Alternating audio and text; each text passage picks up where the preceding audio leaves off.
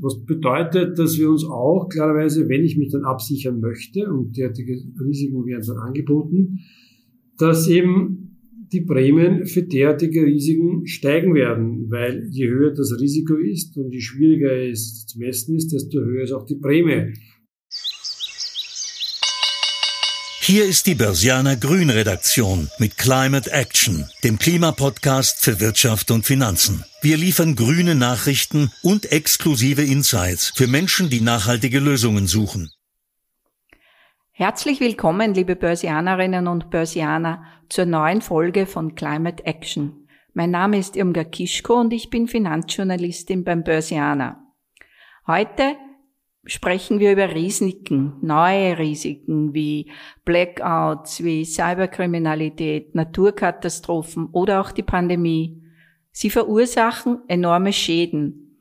Aber sind die Schäden auch versicherbar? Können Versicherungen dafür aufkommen?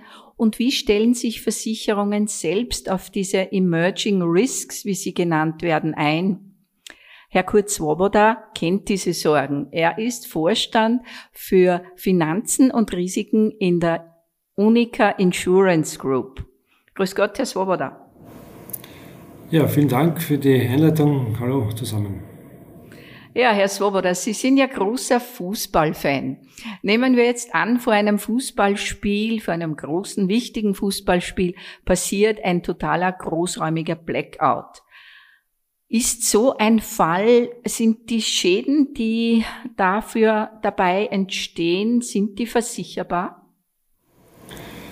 Ja, die gute Nachricht ist, dass derartige Szenarien ähm, auf der einen Seite irgendwo kalkulierbar sind, beziehungsweise in irgendeiner Form, ähm, würde sagen, vorhersehbar, aber zumindest berechenbar. Auf der anderen Seite die schlechte Nachricht, Versicherbar sind Schäden bzw. Ähm, Leistungsansprüche aus einem Blackout derzeit nicht. Ich glaube, dass auch in Zukunft nicht sein wird, weil, wie man weiß, ähm, versicherbar ist nur das, was auch risikotechnisch kalkulierbar ist und das ist schwierig, wenn ein Blackout, so wie Sie es beschrieben haben, ähm, dann tatsächlich entsteht, weiß ja niemand, was im, im Zusammenhang damit alles versicherbar sein sollte. Insgesamt gesehen, glaube ich, sollte man unterscheiden zwischen ähm, den Risiken, die versicherbar sind. Ich glaube, wir kommen auf das noch zu sprechen. Und äh, ich denke, wir sollten uns auch heute dem Thema widmen, welche Risiken nicht versicherbar sind, weil sie ganz einfach nicht kalkulierbar sind, nicht messbar sind und damit auch nicht bepreisbar und ähm, das ist ein Thema, das unsere Gesellschaft und auch äh, unsere Zukunft sehr stark mitbestimmt. Mhm.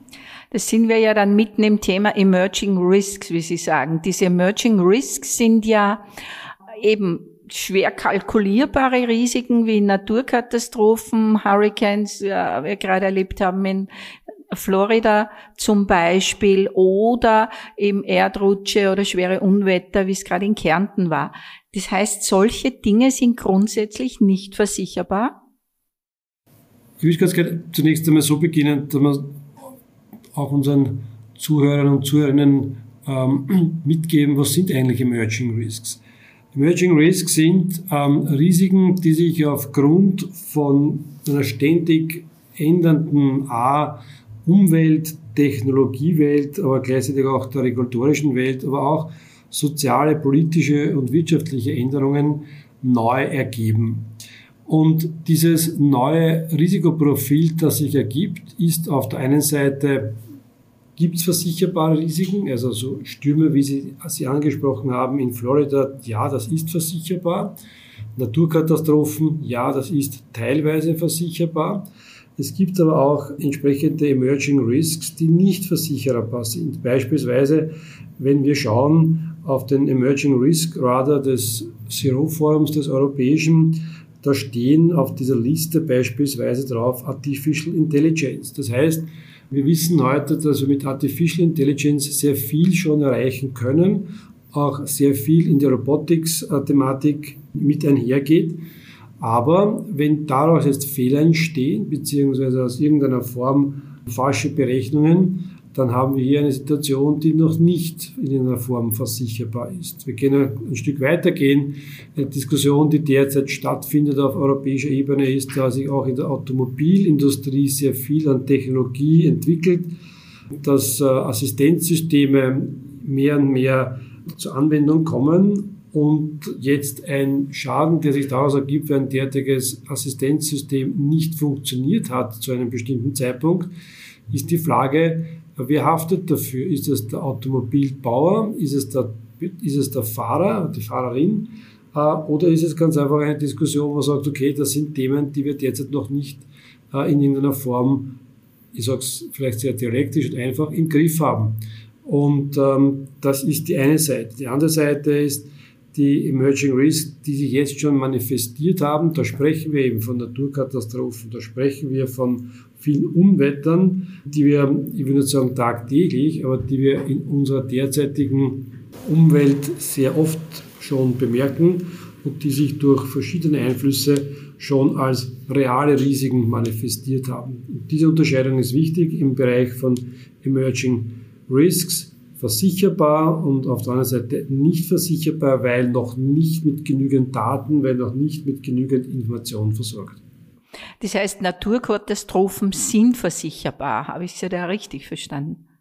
Naturkatastrophen sind versicherbar. Das ist ähm, richtig. Ähm, es gibt ja die sogenannten Naturkatastrophendeckungen, die von Versicherungen angeboten werden. Ähm, zum einen beginnen mit dem wichtigsten, der Schutz von Kundinnen und Kunden, die sich diese Produkte, diesen Schutz im Rahmen ähm, ihrer privaten äh, Absicherung einkaufen können.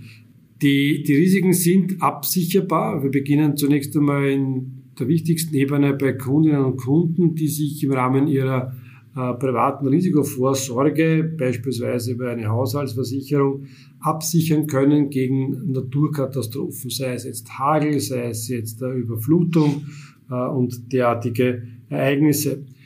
Dann als nächsten Schritt Versicherungsunternehmen, die dann das Sammelbecken für die Risiken der Kunden sind, sichern sich ab über die Rückversicherung am internationalen Markt. Die Rückversicherer selbst wiederum äh, gehen dann in die Leutsyndikate und sichern sich dort über entsprechenden Schutz ab. Das heißt, bis zu einem bestimmten Punkt sind Naturkatastrophen äh, und Umweltereignisse versicherbar. Und der Punkt ist wo? Der Punkt ist dort gegeben, wo es über sogenannte Worst-Case-Szenarien gibt, beziehungsweise auch dort, wo die private Versicherungswirtschaft nicht mehr in irgendeiner Form tätig ist. Beispielsweise, wir kennen oder wir erinnern uns alle noch an die äh, tragischen Unwetter im Sommer in Kärnten. Wenn jetzt private Haushalte davon betroffen sind und die sind abgesichert in einer Versicherung, dann ist der Schutz gegeben. Wenn jetzt eine Mure auf die Landes- oder Bundesstraße abrutscht, derartige Schäden sind nicht über die private Deckung gegeben. Hier haftet der Land, der Staat in diesem Kontext. Wie viele Menschen in Österreich haben denn so eine spezielle Versicherung gegen Naturkatastrophen? Weil ich denke, das ist ja nicht so üblich. Ne? Man hat eine Haushaltsversicherung, eine Hausversicherung äh, gegen Feuersturm und, und Wasserschäden. Aber Katastrophen, das müsste extra versichert werden. Es müsste extra versichert werden. Wir haben derzeit auch einen, ich würde es auch nennen, einen gewissen, noch nicht genügend äh, Awareness zu diesem Thema geschaffen. Ähm, in der Regel sind die Versicherungssummen sehr tief. Wir reden hier von maximal zwischen 10.000 und 50.000 Euro, wo Kundinnen und Kunden sich hier Risikodeckung einkaufen. Jetzt klingt 50.000 Euro sehr viel, wenn jetzt aber Ihr Keller überflutet ist, weil Sie nahe der Donau wohnen, dann sind 50.000 Euro ein Tropfen auf den heißen Stein. Das heißt, in, dieser, in diesem Kontext ist noch auf der einen Seite Aufklärungsarbeit notwendig und gleichzeitig aber auch innerhalb der Versicherungswirtschaft gemeinsam mit der Politik noch ähm, ein weiteres Handeln und Agieren notwendig. Auf Ihre Frage konkret würde ich aus heutiger Sicht abschätzen, dass so circa 60 bis 70 Prozent in Österreich dadurch abgesichert sind. Wir erleben auch immer wieder neue Formen von, ähm, von Unwettern in Gebieten, wo lange Zeit und über Jahrzehnte nichts passiert ist und jetzt äh, kleine Bächlein zu reißenden Flüssen werden. Und all das trägt natürlich dazu bei, dass man äh, aus der Historie betrachtet hier sich teilweise sicher fühlt, es aber in Wirklichkeit nicht ist, weil wir kennen die Bilder aus den letzten Jahren, wo überall äh, Unwetter vorkommen können. Jetzt haben Sie gesagt, die Versicherungswirtschaft insgesamt zusammen mit dem Staat müsste sich da äh, einiges überlegen. Nun kenne ich das selbst seit vielen, vielen Jahren auch von Seiten der Versicherungen, wo es über verschiedenste Modelle diskutiert wurde, ein Katastrophenpool oder eine teilweise Haftung des Staates. Äh, warum passiert da eigentlich nichts? Ja, ich denke, das ist ein politischer Wille, der hier gegeben sein muss und das, diese Überzeugungsarbeit ist äh, noch nicht äh, abgeschlossen und ist auch offen und ehrlich gesprochen noch nicht gelungen. Weil natürlich auf der einen Seite eine derartige Versicherung immer mit der Privatwirtschaft zu tun hat und äh, damit verbunden immer der soziale Gedanke irgendwo vielleicht in den Hintergrund rückt. Dennoch glaube ich, dass äh, in der Zukunft äh, der Staat alleine mit den ganzen Themen, die jetzt neu dazugekommen sind, den ganzen Krisenthemen, mit der Pandemie, äh, mit der Energiekrise, der Staat alleine wird auch in Richtung Zukunft gesehen, was die Klimaerwärmung betrifft, das alles nicht mehr stemmen können. Und daher ist auch hier nochmals mein Appell, dass man sich hier gemeinsam mit der Privatindustrie an einem Tisch setzt und diese Modelle mal durchdiskutiert und schaut, welches Modell in Österreich am besten platziert ist. Es gibt viele Möglichkeiten. Die von Ihnen genannten Pools ist eine Möglichkeit. Die andere Möglichkeit ist der Einschluss der Risiken in der Feuerversicherung, wo in Österreich äh, die größte Deckung gegeben ist mit knapp über 90 Prozent und ähm, wo man dadurch den schönen Ausgleich mit der Masse schaffen kann, das heißt das Gesetz der großen Zahl, das hier Anwendung findet. Beispielsweise 2006, als das das letzte Mal konkret in der Politik diskutiert wurde, waren damals knapp vier Euro äh, zur Debatte, ähm, wo man mit einem Beitrag von vier Euro eine Grundabdeckung äh, in diesem Bereich erzielen hätte können, gemeinsam mit dem Staat. Ist uns nicht gelungen.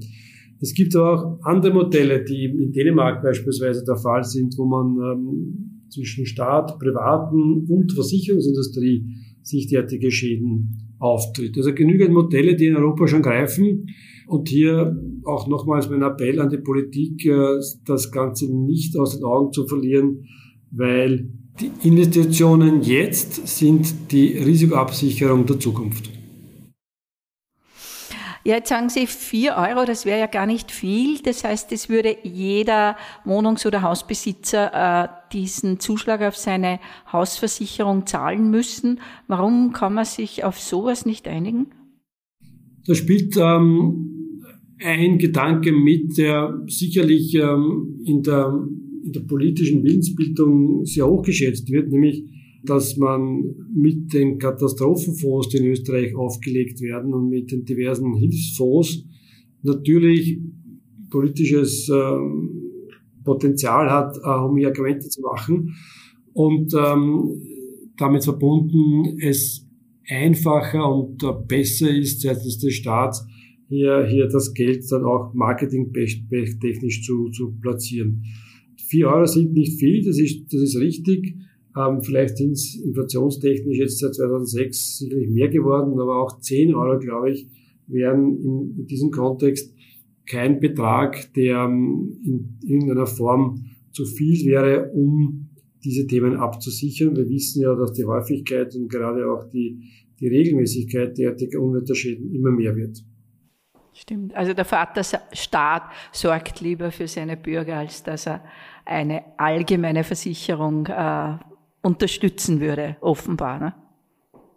Das spielt sicherlich eine große Rolle, gerade in Zeiten, wo politische Umbrüche sind, äh, wo die entsprechenden Programme anders ausgelegt sind und äh, damit verbunden sind derartige Fonds, wie Sie richtig sagen, ähm, in der politischen Außendarstellung attraktiver als eine, egal ist da 5 oder 10 Euro Komponente mit der Versicherungswirtschaft gemeinsam. Aber dennoch, bleibt dabei, es ist äh, noch nicht aller Tage Abend und damit verbunden ist es ganz einfach wichtig, diesen, diesen, dieses, dieses Gespräch bzw. dieses Thema weiter zu forcieren.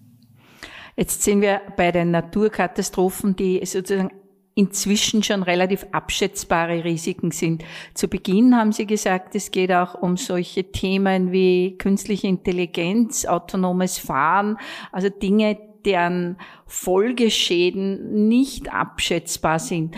Die sind derzeit gar nicht versicherbar, wenn ich Sie richtig verstehe. Das ist richtig. Also Beispiele, die Sie gerade genannt haben, sind derzeit auf keiner Versicherungslandkarte noch abgebildet. Ähm, es gibt noch weitere Themenkomplexe, die man hier mit zu berücksichtigen hat. Es gibt auch klarerweise nicht für alles immer einen Risikoschutz. Das muss man sich auch bewusst sein. Und hier ist ganz einfach wichtig, dass die Awareness, das Verständnis, die, die Möglichkeiten, derartige Risiken zu mitigieren, äh, in den Vordergrund rückt. Wir haben anfangs das Thema Blackout angesprochen. Es wird zu Blackout nicht eine Versicherung geben ähm, weil ganz einfach die Folgeschäden nicht abklärbar und nicht messbar sind. Dennoch, sich mit Blackout zu beschäftigen, sich vorzubereiten, wenn es passiert als Unternehmung und damit auch verbunden für seine Mitarbeitenden, ist wichtig und damit verbunden mitigiert es das Risiko.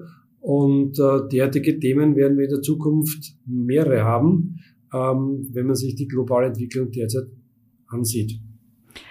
Wenn wir beim autonomen Fahren bleiben, das ja wahrscheinlich in wenigen Jahrzehnten in größerem Ausmaß genutzt werden wird, die Diskussion in der Versicherungswirtschaft darüber läuft ja. Was diskutieren Sie da?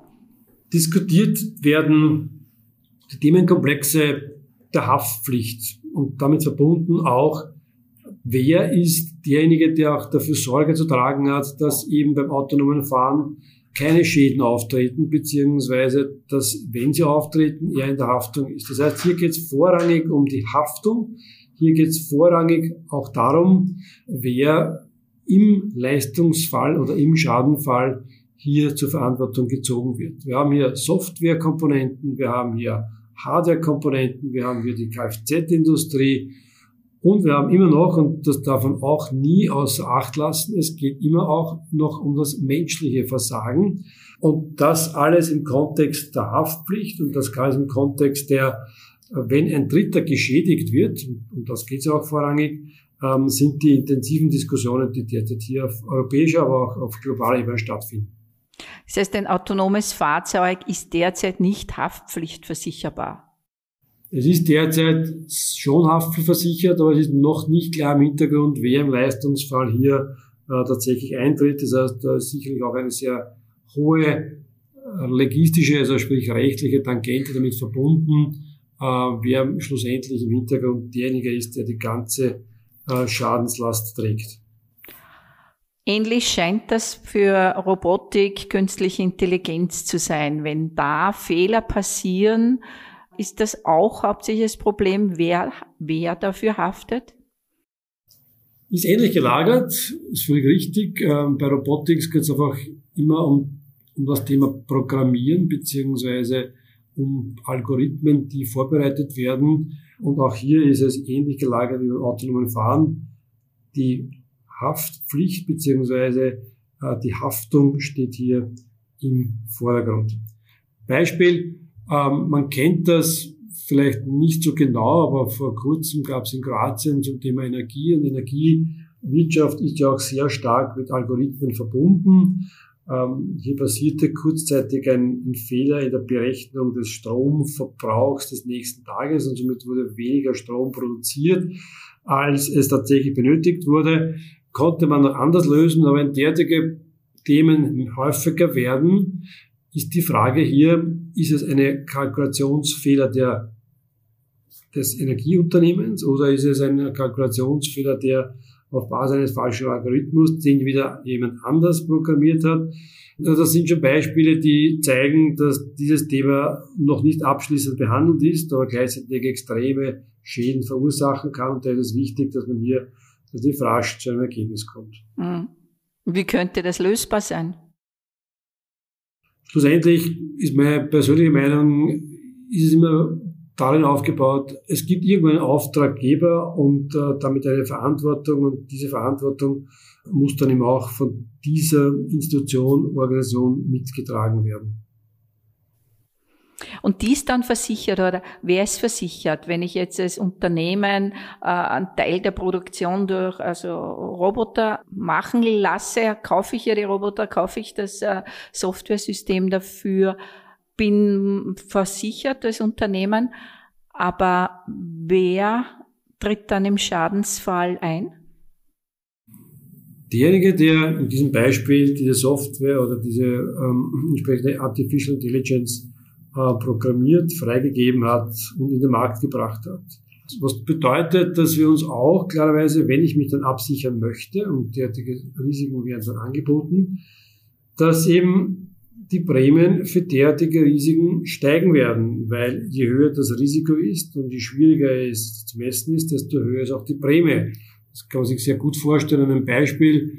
Ähm, wenn Sie heute entlang der Donau wohnen oder entlang eines Flusses in Österreich und Sie haben dort eine Liegenschaft oder ein Haus und Sie wollen das versichern, dann ist es ganz einfach teurer, als wenn Sie auf 500 äh, Meter Seehöhe ein gleiches Haus haben, weil das Risiko, die Wahrscheinlichkeit, dass der Fluss, die Donau, ähm, irgendwann äh, die, die, das Flussbett übersteigt, höher ist, als wenn Sie auf 500 Meter sind, dass dort Ihnen ein ähnliches Risiko ereilt. Das kann man auch übersetzen in die Haftpflichtthematik. Je höher das Risiko, je höher der Schaden aus einer derartigen Haftpflichtversicherung sein kann, desto höher damit die Prämie. Und eingeschränkt auch dazu zu sagen, es ist nicht unlimitiert versicherbar. Das kennen wir aus dem Thema äh, der IT, das kennen wir aus dem Thema auch ähm, von Versicherungssummen. Irgendwo beginnt auch ein Teil, der dann selbst getragen werden muss.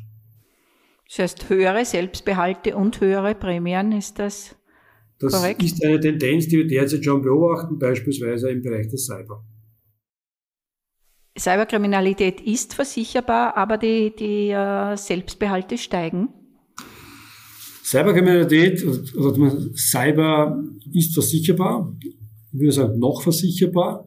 Aktuell äh, die Entwicklungen auf den internationalen Märkten gehen in eine Richtung, dass Cyber aufgrund der Schnelligkeit, äh, der kurzen Halbwertszeit, in dem die Technologie hier mit ein, äh, einherzieht, wird Cyber auch immer schwieriger in der Kalkulation. Aber wenn Sie beispielsweise die letzten drei Jahre hernehmen, wo die Deckungen für Unternehmen pro Jahr trotz Schadenfreiheit um 40 bis 50 Prozent rein in der Prämie gestiegen sind, dann zeigt das, dass dieses Feld, das Geschäftsmodell Cyber extrem risikoanfällig geworden ist. Und in den heutigen Risikolandkarten ist Cyber immer noch immer in den Top 3 Risiken der Zukunft.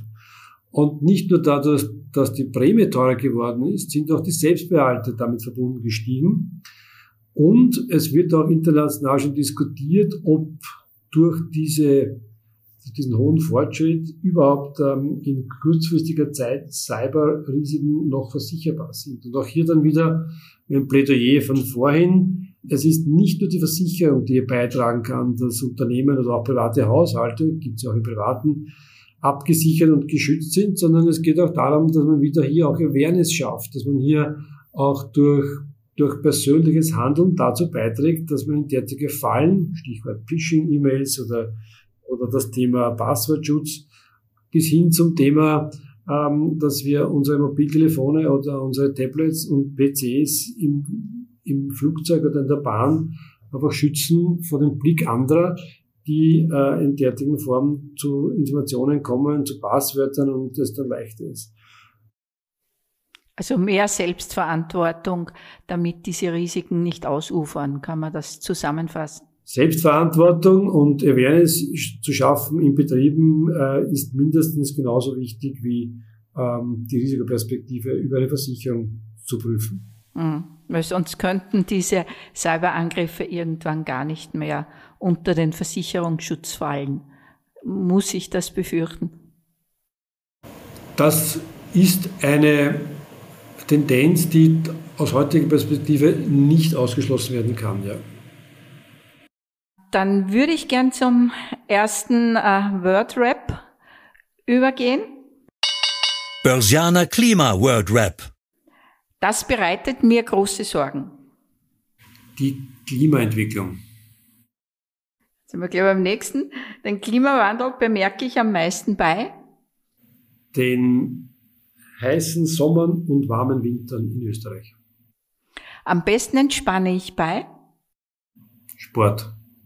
Autonomes Fahren heißt für mich noch viel Entwicklung und Testen.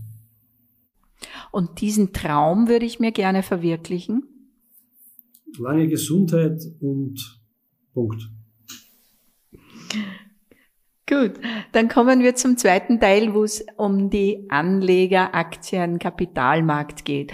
Nun haben wir viel gesprochen über Risiken, unabsehbare Risiken, die auf Versicherungen äh, auch zukommen.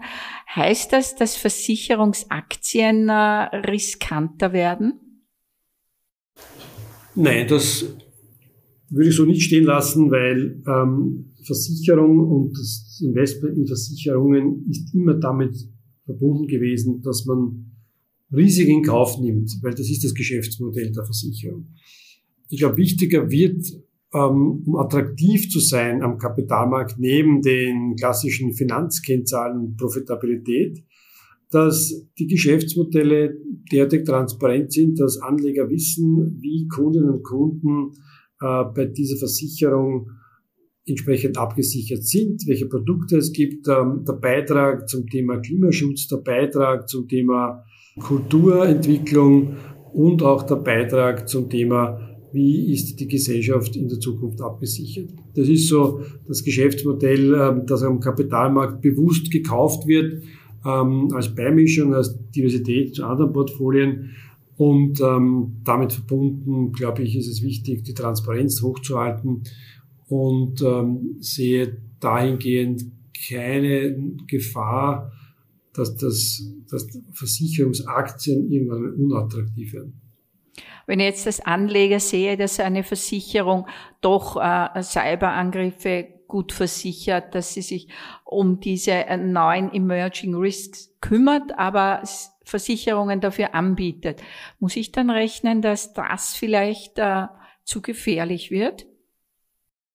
Genau, und daher ist es extrem wichtig, dass man, wenn Versicherungen so etwas tun, auch eine gewisse Proportionalität in ihres Geschäftsmodell hier an, anpeilt. Was meine ich damit? Wenn ich jetzt, ähm, ein einfaches Beispiel zu machen, wenn ich jetzt 1000 Währungseinheiten an Prämieneinnehmern habe und 800 davon kommen aus derartigen Emerging Risks, dann ist es hochspekulativ und hochrisikoreich. Und ich glaube, hier wird die Anlegerschaft am Kapitalmarkt eher zurückhaltend sein. Also wenn ich sage, in meinem Beispiel von 1000 Währungseinheiten Prämien habe ich möglicherweise 10 oder 20 oder sollen es 50 oder 100 sein, ein limitiertes Risiko, dass hier große Schäden anlaufen.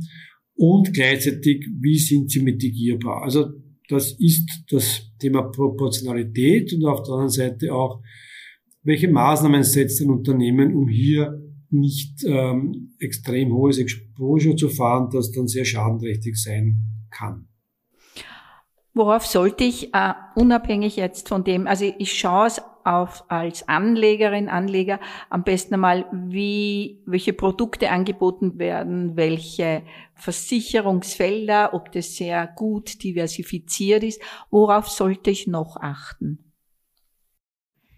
Ich empfehle, dass ganz einfach dem, nicht dem Trend, das ist mir zu wenig oder zu populistisch, sondern einfach dem, den derzeitigen gesellschaftlichen Anforderungen auf Versicherungen Rechnung tragen. Was meine ich damit?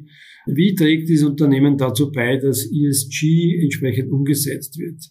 Wie trägt dieses Unternehmen bei, dass ähm, das Klimathema mitgenommen wird? Ja? Beispielsweise die Versicherung von Kohle, Gas und Ölproduktion und dergleichen. Gibt es ein Commitment zum Thema unserer gesellschaftlichen Entwicklung, sprich Diversität, Inklusion? Ist das Unternehmen nur auf einem Markt tätig oder auf mehreren Märkten tätig? Stichwort Diversifikation. Wie steht man aus heutiger Sicht, was immer wichtiger wird und ähm, wir gerade jetzt auch erleben, zu ethischen Themen ähm, in Richtung, gebe ich vielleicht irgendwelche Märkte auf, die derzeit ethisch nicht mehr vertretbar sind. Das sind einige Beispiele, die aus meiner Perspektive immer wichtiger werden, neben dem Ziel Dividende oder Return on Equity oder äh, entsprechende Kapitalkraft. Ich glaube, das bleibt unverändert und das ist immer ein Thema, wird immer ein Thema bleiben, aber es ist ein Unterschied, ob ich ähm, meine Erträge erwirtschafte in hochriskanten Märkten, die ethisch nicht vertretbar sind, die entsprechend auch aus Geschäftsfeldern kommen, die auch in dem Kontext, den ich genannt habe, nicht passend sind, dann wird es, glaube ich, schwierig sein, hier am Kapitalmarkt zu realisieren. Äh, noch kurz zur Unica selbst. Sie haben angesprochen, Klimawandel, ESG, das sollte beachtet werden im Unternehmen. Wie macht das die Unica? Die Unica hat mit dem Thema vor circa eineinhalb Jahren mit intensiven Vorbereitungen äh, dazu begonnen. Ich gebe auch zu, dass wir noch nirgends perfekt sind und es noch lange dauert, bis wir derartige Commitments und auch KPIs äh, entsprechend über alle Felder Environmental, Social und Governmental befüllen können. Wir sind äh, gut gestartet im Bereich der Assets und ähm, im Bereich des Umbaus unseres Asset-Portfolios. Wir haben knapp 22 Milliarden Assets under Management und diese umzuschichten, dass wir nicht mehr in Gasindustrie oder in ähm, Kohleindustrie äh, investieren, auch über Fonds, das hat schon eine Zeit lang benötigt, dass wir auch ein Commitment abgegeben haben über den Beitritt ähm, zu einigen NGOs, äh, um hier dieses 1,5 Prozent Klimaziel zu erreichen und jetzt damit beginnen, das in der Unternehmen umzusetzen. Auch das dauert seine Zeit. Wichtig ist mir auch hervorzuheben, dass ein, ein, ein Beitrag, ein ehrlicher Beitrag wichtiger ist als ein, ein Window-Dressing oder ein Greenwashing, das äh, möglicherweise nach außen gut aussieht, aber der Gesellschaft nichts bringt äh, und somit auch in der Zukunft der Gesellschaft wenig Werthaltigkeit hat. Da ist es besser, weniger zu machen und das intensiv als ähm, Marketing, das aber niemandem etwas bringt. Gut, vielen Dank. Das ist ein schönes Schlusswort auch. Jetzt kommen noch die grünen Renner oder Penner. Grüner Renner oder Penner? Nachhaltigkeitsberichte von Unternehmen. Renner. CO2-Steuern. Penner. E-Autos. Renner. Veganes Essen. Renner. Und aufs Auto verzichten. Penner. Okay. Dann sage ich vielen Dank für das Gespräch, war recht spannend. Gut, ich sage auch danke. Das Fazit. Die grüne Rendite. Schlechte Nachricht für Versicherungskunden. Viele der neuen Risiken wie Blackouts, Schäden aus autonomen Fahren oder aus Artificial Intelligence sind nicht versicherbar und wenn solche Großschäden wie etwa Naturkatastrophen oder Cyberangriffe überhaupt versichtbar sind, müssen sich die Kunden auf höhere Selbstbehalte und höhere Prämien einstellen. Das war eine Folge von Climate Action, dem Klimapodcast für Wirtschaft und Finanzen aus der Börsianer Redaktion. Damit die Klimawende gelingt, möchten wir Ihnen noch mehr Orientierung für Ihr Business geben. Besuchen Sie uns daher auch unter www.börsianer-grün.com oder abonnieren Sie unseren Climate Action Newsletter. Sie haben Feedback oder Themenvorschläge aus Ihrem Alltag? Dann schreiben Sie uns einfach an redaktion@derbörsianer.com. Wir freuen uns, von Ihnen zu lesen. Bis dahin bleiben Sie grün und empfehlen Sie uns weiter. Die Informationen in diesem Podcast stellen keine Anlageberatung oder verbindliche Auskunft dar. Externe Meinungen geben nicht notwendigerweise die Meinung der Börsianer Redaktion wieder.